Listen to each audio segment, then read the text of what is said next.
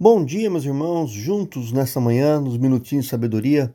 O tema dessa manhã é O pecador arrependido clama por socorro a Deus. E o texto está no Salmo 38, versículo 2. Diz: Pois as tuas flechas me atravessaram e a tua mão me atingiu.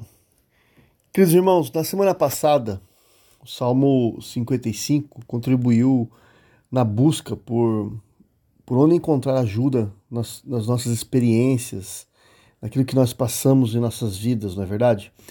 Concluímos que é maravilhoso para a pessoa transtornada encontrar um companheiro no sofrimento. Deus. A linguagem dos salmos ela é muito poética, meus irmãos, e, e os salmos expressam a verdade de Deus para nós numa linguagem do coração. É, os salmos dão espaço tanto para nossa gratidão como para clamar por cura, proteção e justiça. O salmo dessa semana é de autoria do rei Davi e ele nos leva a meditar sobre o pecador arrependido que pede ajuda a Deus. Nele, Davi expressa o sofrimento que tem é, causas interiores, coisas do seu coração. O fardo da culpa esmaga o seu corpo sob o peso de uma doença horrível e isso afastou dos amigos e ofereceu oportunidade para os inimigos rirem de Davi.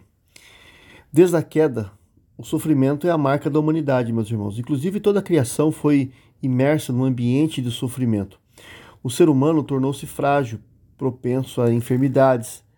Queridos irmãos, também o ambiente tornou-se bem perigoso. Portanto, após a queda, viver de alguma maneira implica sofrer. Toda a criação sofre, mesmo quem não tem motivo para queixas, sofre também. O sofrimento faz parte da condição humana, meus irmãos. E ainda que tenhamos a tendência de culpar a Deus pelos nossos tormentos, na esmagadora maioria das vezes, meus irmãos, o sofrimento é fruto das decisões humanas, é fruto dos nossos próprios erros.